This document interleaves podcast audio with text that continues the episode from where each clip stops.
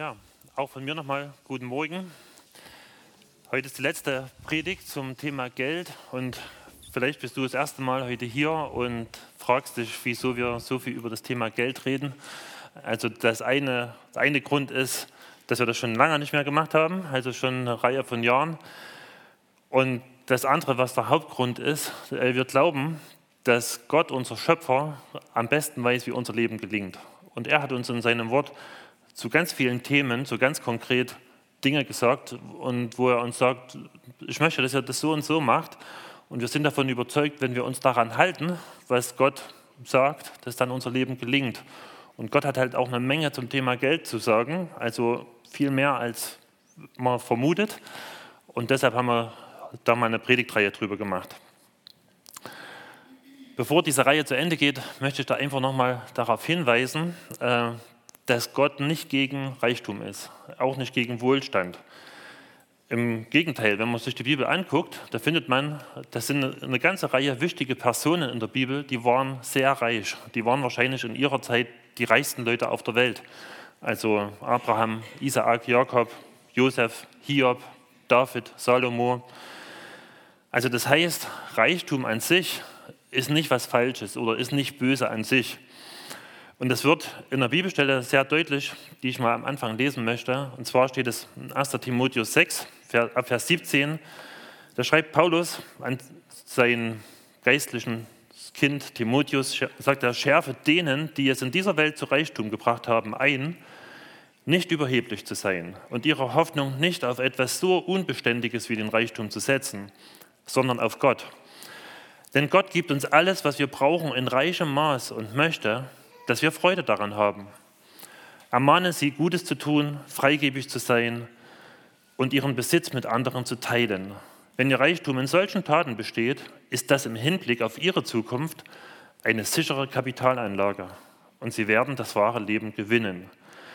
Also hier in dem Text stecken ja mehrere Wahrheiten drin. Ne? Da heißt es ja, Gott möchte uns alles, was wir brauchen, in reichem Maß schenken. Und und möchte, dass wir Freude dran haben. Also wir dürfen das genießen, so heißt es in einer anderen Übersetzung. Also du darfst dich an dem, was Gott dir geschenkt hat, freuen. Aber Gott warnt uns immer wieder in der Bibel davor, dass wir den Reichtum oder unseren Wohlstand, unser Geld zu unserer Sicherheit machen. Dass wir denken, weil ich so viel habe, so viel auf meinem Konto, deshalb bin ich für mein ganzes Leben abgesichert. Und Gott wünscht sich stattdessen, dass du das, was er dir geschenkt hat, wie wir es gerade gesungen haben, dass du das einsetzt, um anderen damit Gutes zu tun. Und darum geht es heute. Jetzt ist die Frage, die manchmal Leute stellen, dass sie sagen, wie viel soll ich denn jetzt ganz konkret geben? Also wir haben jetzt die letzten Wochen immer wieder mal darüber gehört, dass Gott möchte, dass wir was abgeben für seine Sachen. Und manche denken, okay, so eine feste Regel sind 10 Prozent, so war das im Alten Testament. Aber wusstest du, dass es im Alten Testament drei verschiedene Zehnte gab? Also ich zeige euch das mal. Da waren einmal 10 Prozent, also in jedem Jahr. Das waren für die Priester und Leviten, also die, die im Tempel gearbeitet haben in Jerusalem. Die waren für den Gottesdienst zuständig, dass ordentlich geopfert wurde und alles, was da ringsherum dazugehört. Und dann gab es einen zweiten Zehnten, der ähm, war für den Israeliten selber. Also ihr seht hier mal so einen Überblick. Es gab so sieben Feste, die Gott festgelegt hat. Da waren drei davon im Frühjahr, drei im Herbst und zwischendrin war noch Pfingsten. Und so die drei im Frühjahr und Herbst, die hingen immer so ganz eng zusammen. Es ging immer mindestens eine Woche. Und da hat man schon mal den Gedanken, dass Gott das möchte, dass wir Urlaub machen. Also, dass wir so eine Auszeit haben und da heißt es extra, äh, dass Gott sagt, wenn ihr dorthin geht, nach Jerusalem zu diesen Festen, dann sollt ihr 10% von allem euren Ertrag mitnehmen. Also damals war halt ein Ertrag in Naturalien, ne? Tiere und äh, Getreide, was man halt so geerntet hat. Und das sagt Gott, wenn euch das zu weit ist, das alles mitzunehmen, dann verkauft das und nehmt das Geld mit. Und dann sagt er, was sie damit machen sollen. Moment geht es ja nicht weiter. Da sagt Gott, kauft dort, also in Jerusalem, für das Geld, was euer Herz begehrt. Rinder, Schafe, Ziegen, Wein und Bier und was ihr wollt. und genießt alles mit euren Familien in Gegenwart des Herrn eures Gottes und seid fröhlich dabei. Also Gott gibt hier einen Auftrag, mal so richtig was rauszulassen. Also 10% dafür zu nutzen, äh, Sachen zu genießen. Also von daher könnt ihr guten Gewissens 10% für euren Urlaub verwenden. Man soll das aber in Gegenwart Gottes machen und soll, das, soll sich daran freuen, das hat mir Gott geschenkt. Ne? Also das heißt, der zweite Zehnte, da war am Ende für mich selber. Und dann gab es noch einen dritten Zehnten, der, den hat man alle drei Jahre gegeben für die Armen. Ne? Also das heißt, wenn man das aufs Jahr runterrechnet, waren das pro Jahr 23 Prozent, so ungefähr. 0,33 und so. Ne? Äh, und davon waren ja 10 Prozent eigentlich für mich, für meinen Urlaub. Das war Pflicht. Also das war wie eine Steuer, die ist einfach abgeführt worden. Das hat Gott von jedem Israelit äh, erwartet. Und dann haben die Israeliten noch zusätzlich zu diesen, je nachdem wie man rechnet, 13 oder 23 Prozent noch freiwillig Dinge, die sie noch extra gegeben haben. Und das Interessante ist jetzt, im Neuen Testament, da wird uns nirgendwo eine Zahl genannt. Also wird uns kein Prozentsatz genannt und nichts. Da wird immer wieder betont, du entscheidest das selber. Äh, und Gott gibt uns eine Reihe von Prinzipien und sagt, guck mal, das sind, so funktioniert mein Reich. Äh, und du kannst jetzt selber überlegen und kannst es selber festlegen, wie viel du gibst. Und das ist, glaube ich, wichtig, dass wir das verstehen. Also niemand darf für dich vorschreiben, so und so viel musst du geben. Und das machen auch wir als Gemeinde nicht und sagen, äh, wir wissen ja gar nicht, wie viel ihr verdient. Und äh, niemand hat einen Einblick von uns, äh, wie viel ihr gebt, also von den Gemeindeleitungen.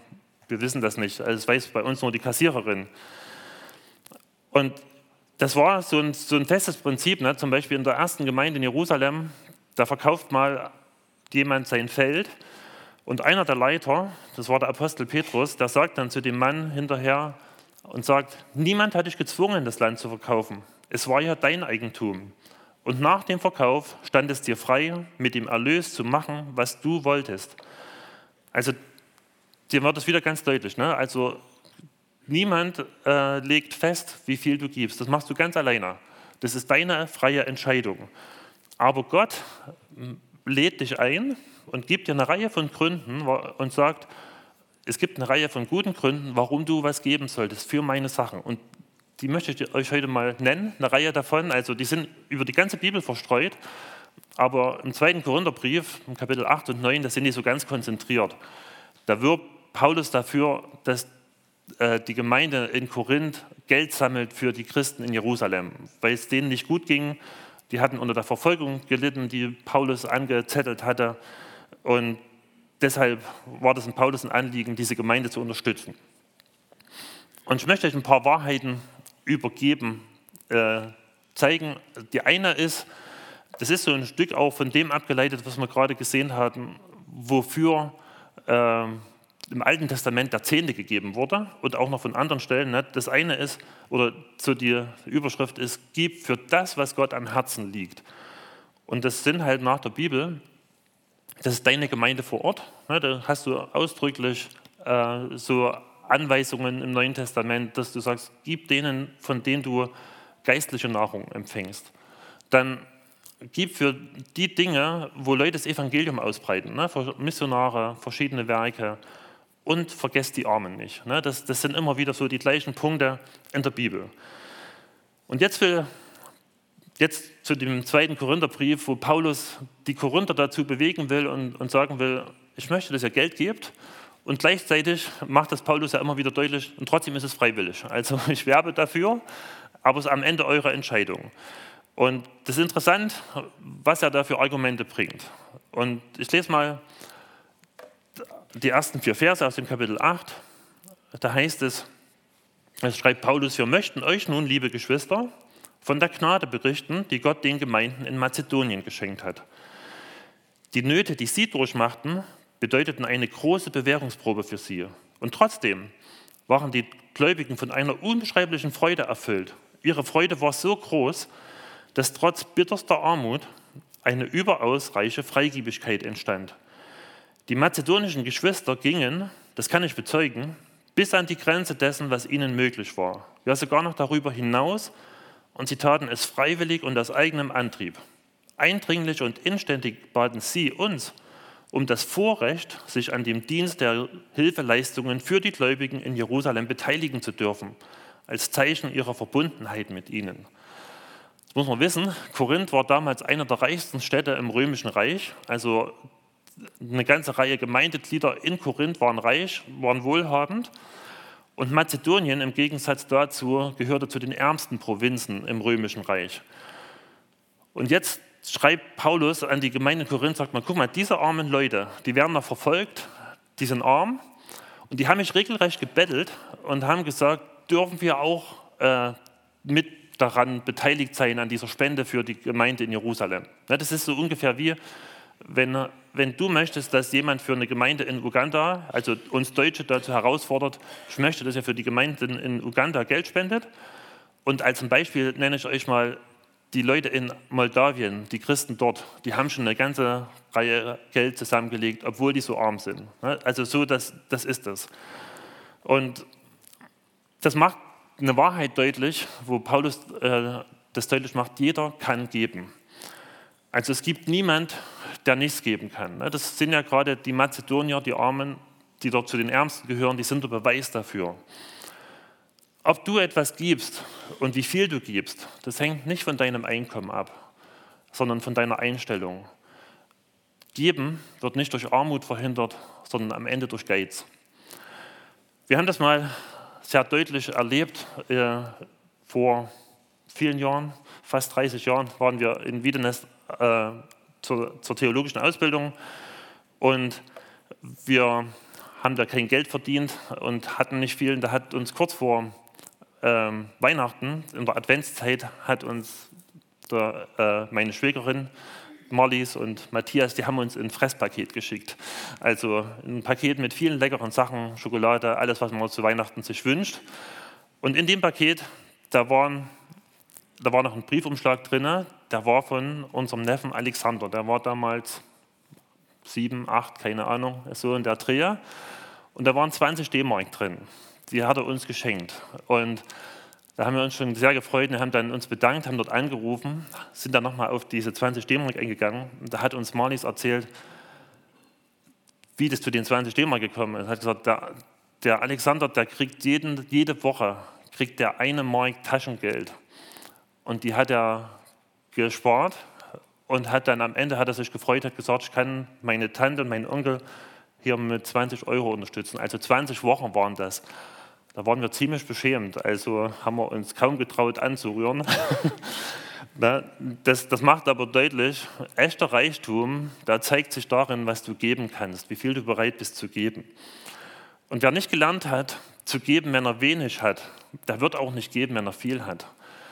Also wenn du 20 Euro Taschengeld im Monat hast, vielleicht, und, dann, und du sagst, ich beschließe jetzt davon 10% zu geben, das wären ja zwei Euro halt. Ne? Dann denkst du, das ist ja nicht viel, 2 Euro. Aber wenn du das mal zusammenrechnest, irgendwann sind es 20 äh, Euro. Und davon kann in vielen Teilen der Welt eine Familie einen Monat lang leben. Und wenn du nicht gelernt hast, von 20 Euro 10% abzugeben, wenn du irgendwann mal 2000 verdienst, dann wirst du wahrscheinlich auch von den 2000 keine 20, äh, 10% äh, abgeben.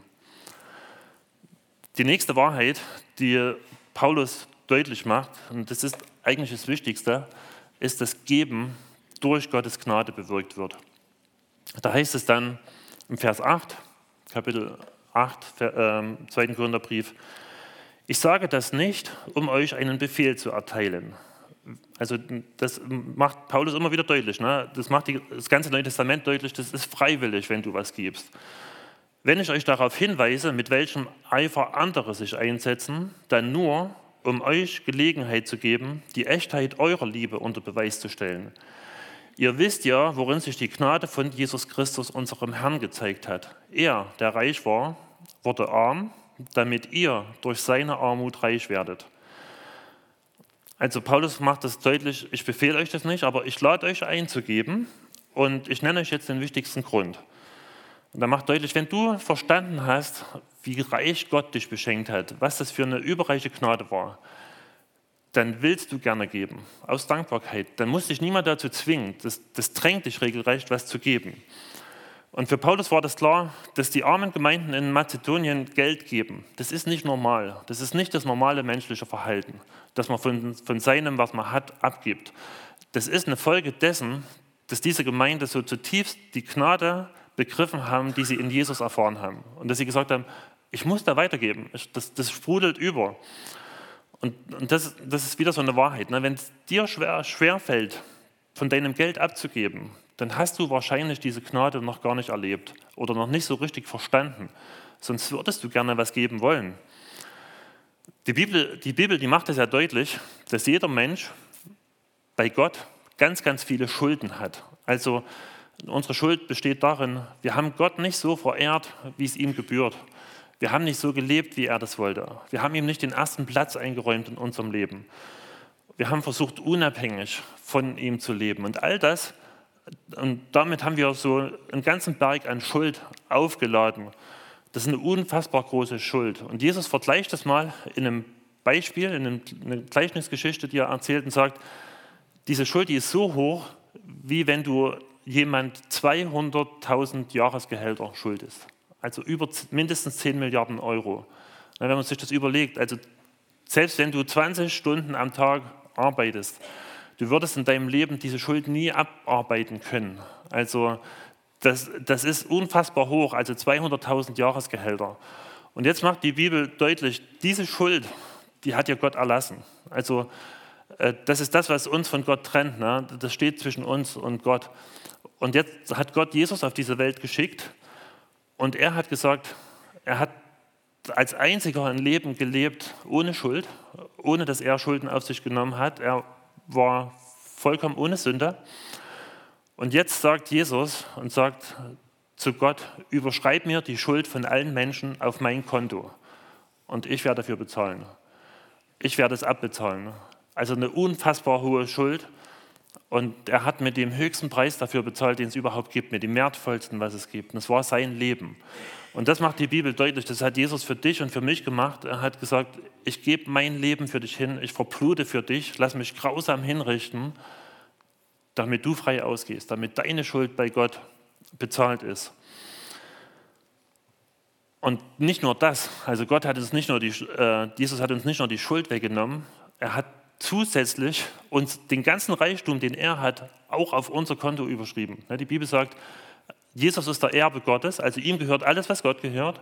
Und wenn du an ihn glaubst, wenn du dein Leben ihm gibst und sagst, ich gehöre dir, dann sagt die Bibel, dann bist du ein Miterbe von Jesus. Also alles, was Jesus gehört, gehört dir. Das heißt, das ganze Universum gehört dir und mir, wenn du an Jesus glaubst, wenn er dein Herr ist.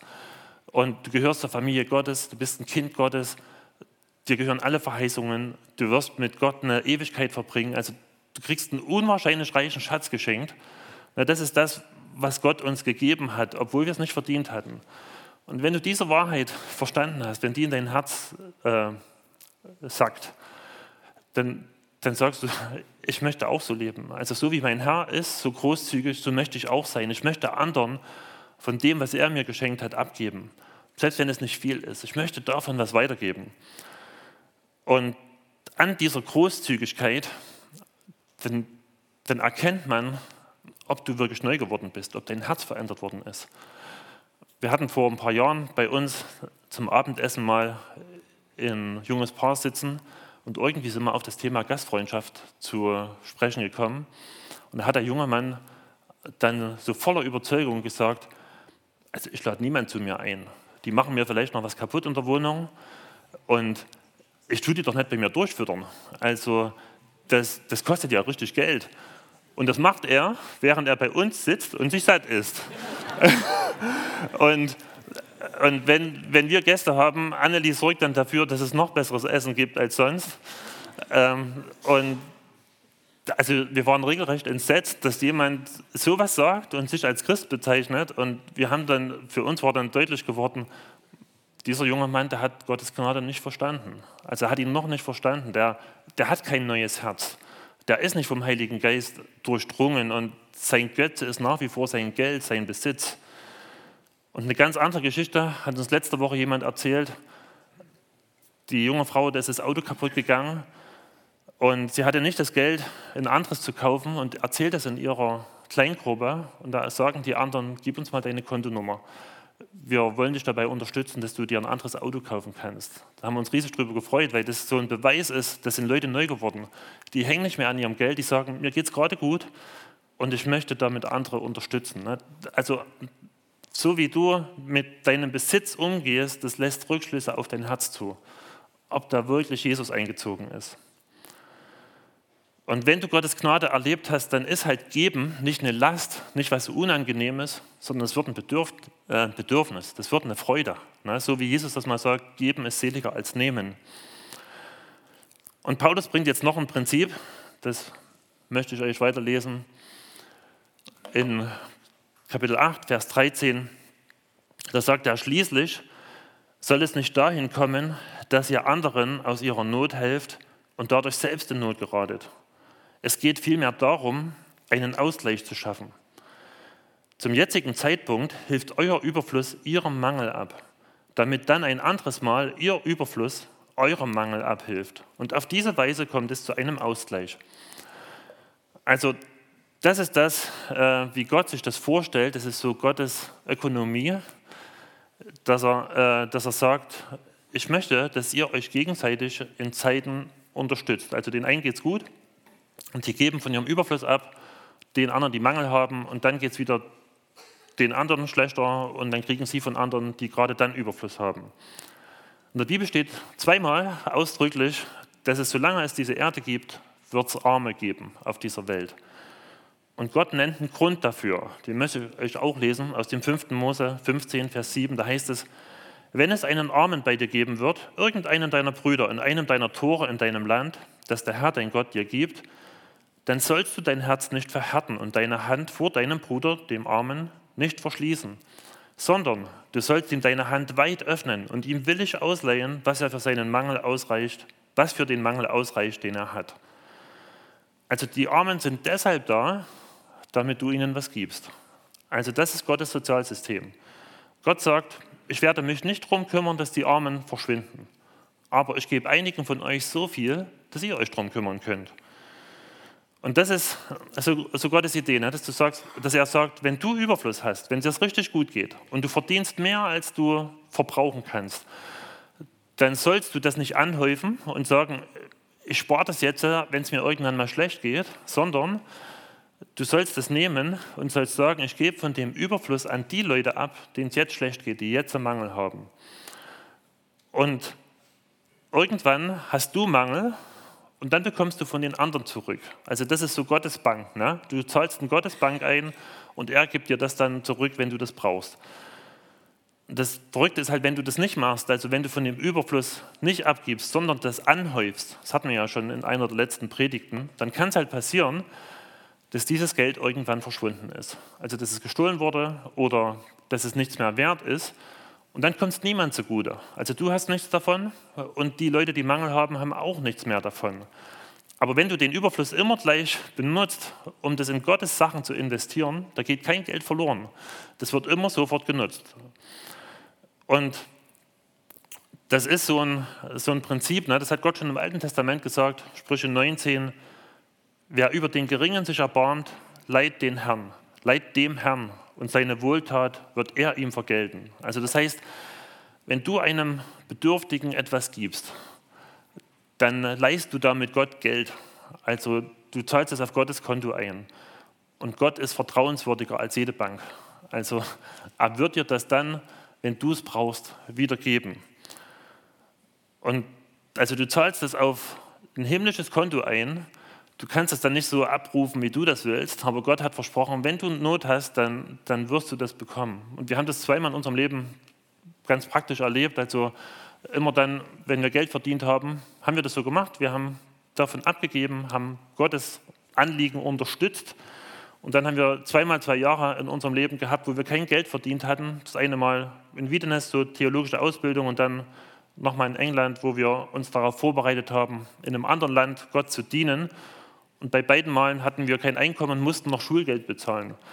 Und wir hatten uns dann vorgenommen und haben gesagt, wir, wir fragen keine Menschen darum oder bitten niemand dass er uns Geld gibt und uns unterstützt, sondern wir haben gesagt, okay, wir beten einfach und haben Gott gebeten, gebeten haben gesagt, wir haben uns an das gehalten, was du gesagt hast und jetzt bitten wir dich darum, dass du deine Zusagen wahr machst, dass du uns jetzt das gibst, was wir brauchen. Wir haben das beide Male erlebt, dass Leute auf uns zugekommen sind und gesagt haben, dürfen wir euch unterstützen? Könnt ihr uns eure Kontonummer geben? Und wir hatten immer mehr als genug. Also wir hatten nie Mangel. Also das heißt, das, was hier steht, das kannst du ganz praktisch erleben. Das, das ist nicht Theorie. Also damit kannst du dein Leben leben. Und noch eine letzte Wahrheit, ähm, die in diesem Kapitel steht. Da heißt es 2. Korinther 9, Vers 6. Denkt daran, wer wenig sät, wird auch wenig ernten. Wer reichlich sät, wird reichlich ernten. Also das ist dieses Prinzip von Saat und Ernte. Oder anders ausgedrückt, du wirst nicht ärmer, wenn du von deinem Besitz abgibst. Also kein Bauer denkt, wenn er seinen Samen ausstreut, dann denkt er, wie blöd, jetzt werfe ich hier wertvolles Getreide weg. Das ist jetzt einfach weggeworfen. Ne? Jeder weiß, in jedem Samenkorn steckt das Potenzial drin, dass da 30, 60 oder 100 Körner daraus kommen. Und ich sehe jetzt aus in der Hoffnung, dass diese Saat aufgeht und dass ich eine reiche Ernte haben werde. Und er weiß, wenn ich wenig aussehe, wird wenig zurückkommen. Wenn ich reichlich aussehe, werde ich eine große Ernte haben.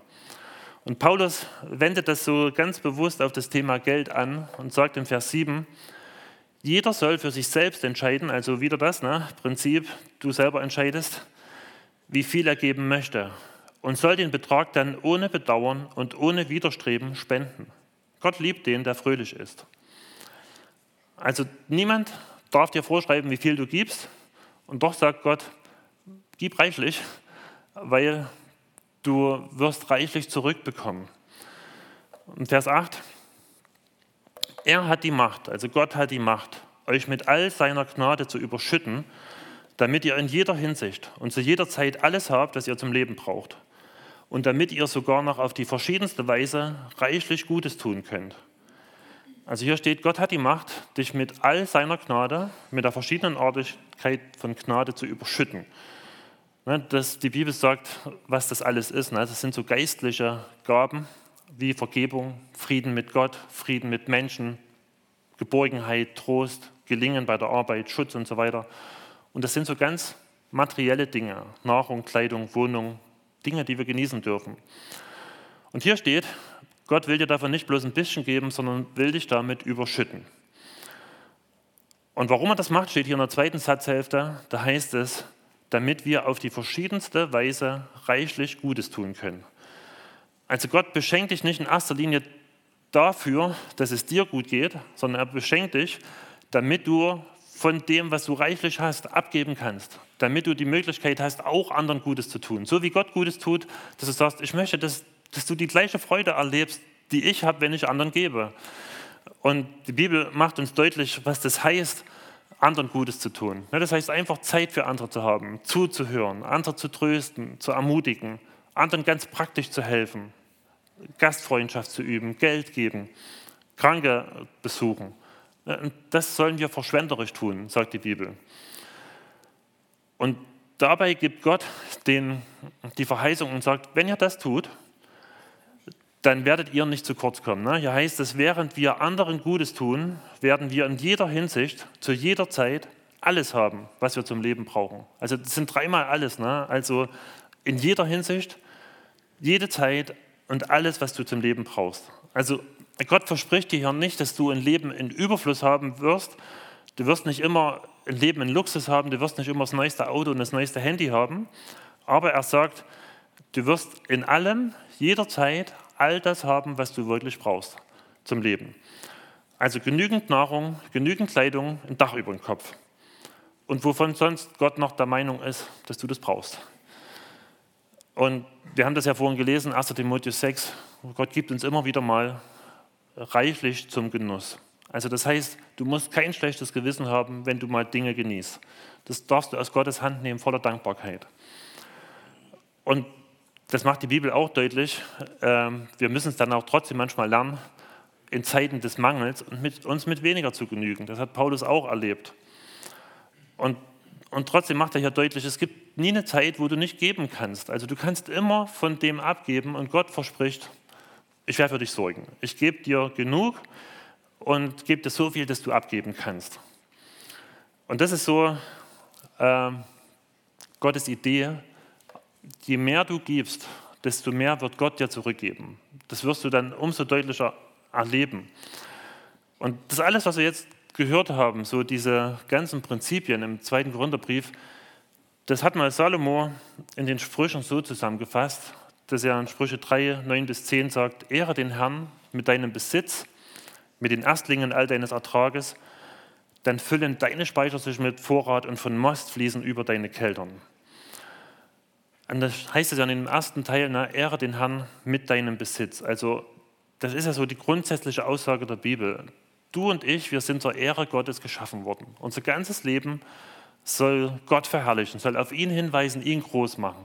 Und da zählt natürlich das ganze Thema Besitz und Geld mit dazu halt. Ne? Dass du sagst, auch dieses Thema soll deutlich machen, mein Leben gehört Gott. Also der steht an erster Stelle und den will ich mit meinen materiellen Dingen unterstützen und will ihn groß machen. Und dann verheißt Gott im zweiten Teil, im Vers 10, und sagt, dann füllen deine Speicher sich mit Vorrat und von Most fließen über deine Keltern. Und das heißt, Gott wird dich belohnen, wenn du ihn mit deinem Besitz ehrst. Ich weiß noch, es ist ein Vers, der lohnt sich auswendig zu lernen. Das ist einer der ersten, den ich auswendig gelernt habe. Ich weiß noch, da war ich 17, 18. Da war damals jemand, ein Missionar in der Jugendstunde und hat uns ermutigt, Bibelverse zu lernen. Und er hatte so ein Heft mit, da standen 60 Bibelverse drin. Die, konnte man so, die waren so, konnte man so rausreißen, waren so Kärtchen. Und ich habe das gemacht und das war einer davon. Ich weiß noch, ich stand in Zwickau an der Bushaltestelle, habe auf den Bus gewartet und habe die Verse wiederholt und hatte diesen Vers, habe darüber nachgedacht und habe gesagt, da habe ich das mir so richtig dann aufgegangen und gesagt, das heißt ja, wenn ich weggebe, wäre ich ja wirklich nicht ärmer. Also Gott hat ja versprochen, ich kriege dann immer wieder zurück. Und das hat mich ganz ermutigt, Geld zu geben. Werde dann gleich noch was davon erzählen. Zwei Tipps am Ende, was das ganz praktisch heißt. Das erste ist, da steckt ja in diesem Vers drin, gib von deinem Besten. Also hier heißt ja, gib Ehre Gott mit den Erstlingen deines Ertrages. Also das heißt, nimm dir einen gewissen Betrag vor, den du jeden Monat geben willst und dann gib den als allererstes an Gott. Also nicht, dass du sagst, ich kaufe erstmal alles Mögliche und dann sehe ich mal, ob der Betrag am Ende noch übrig ist. Das wäre blöd. Äh, sondern gib das zuerst an Gott und den Rest kannst du dann für dich verwenden. Weil sonst ist halt die Gefahr, dass du dann diesen Betrag nicht geben kannst, weil du schon zu viel für dich verbraucht hast. Ein guter Tipp ist hier, mach einen Dauerauftrag und sag, die Dinge, die mir wichtig sind, Gemeinde, Missionswerke und was auch immer, das, äh, das geht automatisch weg, dann vergesse ich das nicht. Einen zweiten Tipp, ich habe das Ganze betont, diese Stunde, dass das freiwillig ist, was du gibst und dass wir im Neuen Testament kein Gebot mehr haben. Und trotzdem gebe ich dir den Tipp, fang mit dem Zehnten an. Also ich möchte das begründen. Ich glaube, dass der Zehnte eine gute Regel ist. Ne? Wir haben das gehört in der ersten Predigt von Jonathan. Das Neue Testament macht deutlich, dein ganzes Leben gehört Gott. Das, du bist, wenn du Christ bist, hat dich Jesus mit seinem Blut erkauft. Also du gehörst ihm mit Leib und Horn, mit, mit Haut und Horn, mit Leib und Seele. Und alles, was dir gehört, gehört Gott. Und du bist nur, oder wir, ich und du, wir sind nur Gottes Verwalter von dem, was er uns anvertraut hat. Aber das ganze Geld gehört eigentlich Gott. Und er hat dir die Gelegenheit gegeben, dass du einen guten Beruf hast, dass du eine gute Schulbildung hast, dass du gesund bist, dass du intelligent genug bist, Geld zu verdienen. Und er schenkt dir das. Und er möchte, dass du das in seinem Sinn verwendest. Und du kannst das ganz praktisch lernen, indem du sagst, okay, ich fange mal damit an und gebe Gott 10% von dem, was ich jeden Monat bekomme. Und teste das mal. Und also Gott erwartet ja von dir, dass du verantwortungsvoll mit dem Geld, das er dir gibt, um, umgehst. Und ich glaube, so 10 Prozent, das sind so eine gute Möglichkeit zu lernen. Also Randy Elkorn, der, wo wir ein Buch hier draußen haben, der hat es mal so genannt, das sind so die Stützräder des Glaubens. Also wenn du anfängst mit Fahrradfahren, brauchst du am Anfang noch so Stützräder. Na, und so die 10 Prozent, die sind so eine Hilfe. Das, das da habe ich mal einen Anhalt, wie viel ich geben könnte. Das ist so viel, dass du es merkst, dass es weg ist. Aber das ist nicht so viel, dass es dir richtig wehtut. Halt, ne? Also, und deshalb der Tipp, wenn du noch nicht angefangen hast, regelmäßig Geld zu geben, dann fang mit 10% an. Im Alten Testament war das die Norm. Da hat man gesagt, eigentlich waren es 23% aber fangen wir mit 10 an. Und also der, das wäre ja dumm, wenn wir als Leute im Neuen Testament, die eine viel, viel größere Rettung erfahren haben, weniger geben würden als die im Alten Testament. Das wäre ja komisch, wenn das die Schlussfolgerung daraus wäre, zu sagen, Gott hat mich so reich beschenkt, also gebe ich jeden Monat bloß noch 5 Euro. Also das wäre ja irgendwie komisch. Und du wirst dadurch dieses Prinzip merken, wenn du damit anfängst, dieses Geld zu geben, dass du merkst, das stimmt wirklich, äh, dieses Prinzip in Saat und Ernte funktioniert. Also wenn ich von meinem Besitz was weggebe, ich werde nicht ärmer dadurch. Gott belohnt das. Und im Alten Testament hat Gott sein Volk regelrecht herausgefordert und sagt, testet mich, stellt mich auf die Probe. Und ich lese euch das mal vor. Und ich glaube, dass diese Verheißung heute noch gilt. Ne, das gilt an Israel, die mussten 10% geben. Da heißt es in Malachi 3, da haben sie es gerade nicht gemacht und da sagt Malachi im Auftrag von Gott, nun ist es in Ordnung, dass der Mensch Gott beraubt. Ihr aber beraubt mich und fragt auch noch, wo haben wir dich beraubt? Ihr habt mir den Zehnten von euren Ernteerträgen und den Priesteranteil der Opfer nicht ordnungsgemäß übergeben. Deshalb liegt ein Fluch auf euch, weil das ganze Volk mich betrügt. Bringt den ganzen zehnten Teil eurer Erträge unverkürzt zu meinem Tempel, damit meine Priester nicht Hunger leiden. Habt keine Sorge, dass ihr dann selber in Not kommt. Stellt mich auf die Probe, sagt der Herr, der Herrscher der Welt. Macht den Versuch, ob ich dann nicht die Fenster des Himmels öffne und euch mit Segen überschütte. Also das fordert Gott und dich wirklich heraus. Das kannst du dir mitnehmen. Sagst du, stell, stell mich doch auf die Probe. Wenn du mir den Zehnten gibst, ich werde die Fenster des Himmels öffnen und dir, dich mit Segen überschütten. Da kannst du Gott testen. Ähm, und wenn du merkst, das funktioniert, dann gib mehr. Also gib mehr als 10 Prozent. Na, angenommen, jemand verdient wirklich nur 540 Euro im Monat. Für den sind 10 Prozent, also 54 Euro, richtig viel Geld. Der hat dann bloß noch 486 Euro zum Leben übrig. Jemand, der 4000 Euro im Monat verdient und 10 Prozent gibt, der hat noch 3600 Euro übrig. Also der kann, der kann sich recht, das richtig gut gehen lassen. Also da merkt er schon, äh, die 10 Prozent, die sind wirklich so Stützräder. Du könntest dir merken, dass du sagst, äh, vielleicht komme ich ja sogar mit 2000 Euro hin und gebe den Rest weg. Ähm, John Wesley hat es so gemacht. Der hat um 1700 gelebt und damals war das britische Pfund noch so richtig viel wert. Der hat im Monat ein Jahreseinkommen von 20 Pfund gehabt und hat es damals, als er jung war, gesagt, okay, davon gebe ich 10 Prozent, also 2 Pfund in Gottes Reich. Und mit den 18 Pfund hat er gelebt. Und dann im Lauf seines Lebens hat er immer mehr Geld verdient. Also erst 30, 40, 60, am Ende 120 Pfund pro Jahr. Und er hat sein ganzes Leben lang, hat er aber gesagt, ich habe in meiner Jugend von 18 Pfund leben können, also bleibe ich bei diesem Lebensstil. Ich erhöhe jetzt nicht meinen Lebensstil, weil ich mehr Geld bekomme, sondern ich erhöhe meine, das, was ich für Gott geben kann. Er hat auch, wo er 120 Pfund verdient hat, weiter von 18 Pfund gelebt und hat den Rest alles weggegeben. Und mit so einer Einstellung, dann, dann ehrst du Gott und dann wird es deutlich, wer bei dir wirklich der Herr im Leben ist.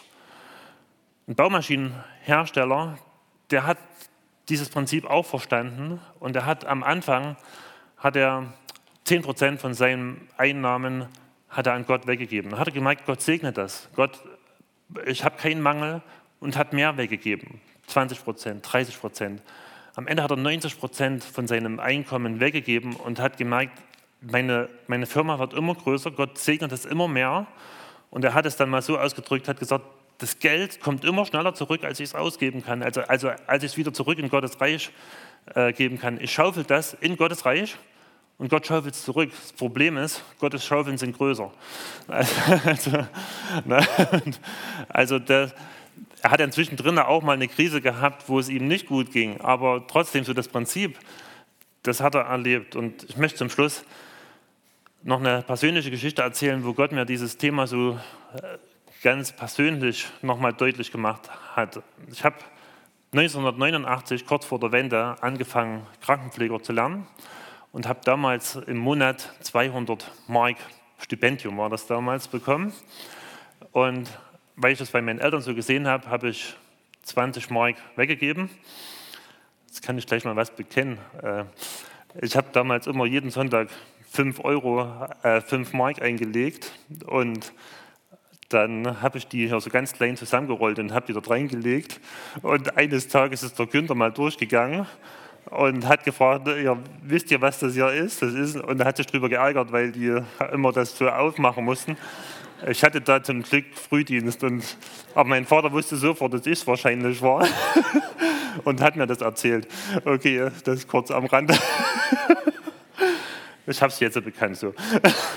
Auf jeden Fall kam dann die Wende und im Februar 1990, ähm, da durfte man ja dann reisen, aber man wusste damals noch nicht, dass es im Juli eine Währungsunion gibt und im Herbst die Wiedervereinigung. Also im Februar 1990 war noch DDR. Damals war die Regelung so, wenn man in den Westteil gefahren ist, konnte man 100 Ostmark 1 zu 1 in Westmark tauschen und wenn man nochmal 100 Westmark haben wollte, musste man 500 Ostmark dafür tauschen. Und dann war in dem Februar gab es ein ähm, Kindermitarbeiterseminar in Rehe im Westerwald und der Matthias Rudolf ist da eingeladen worden und hat mich mitgenommen. Da sind wir zu zweit dorthin gefahren und ich hatte diese 200 D-Mark mit, also es war ein Riesenschatz für mich. Wir mussten noch nichts bezahlen, haben das Geschenk gekriegt und dann war an einem Nachmittag äh, war dort so eine, war dort, war dort eine Veranstaltung und da ist nochmal dafür aufgerufen worden, Geld zu spenden. Und ich weiß noch, ich saß dort in Rehe in dem Saal ziemlich weit hinten und da ist mir das sofort eingeschossen und habe gesagt, du hast eigentlich Gott versprochen, von jedem, was du hast, 10% ihm zu geben. Das würde ja jetzt bedeuten, du müsstest von den 200 D-Mark 20 D-Mark abgeben. Ich gesagt, das kannst du doch nicht machen, das ist Westgeld, das ist doch viel wertvoller.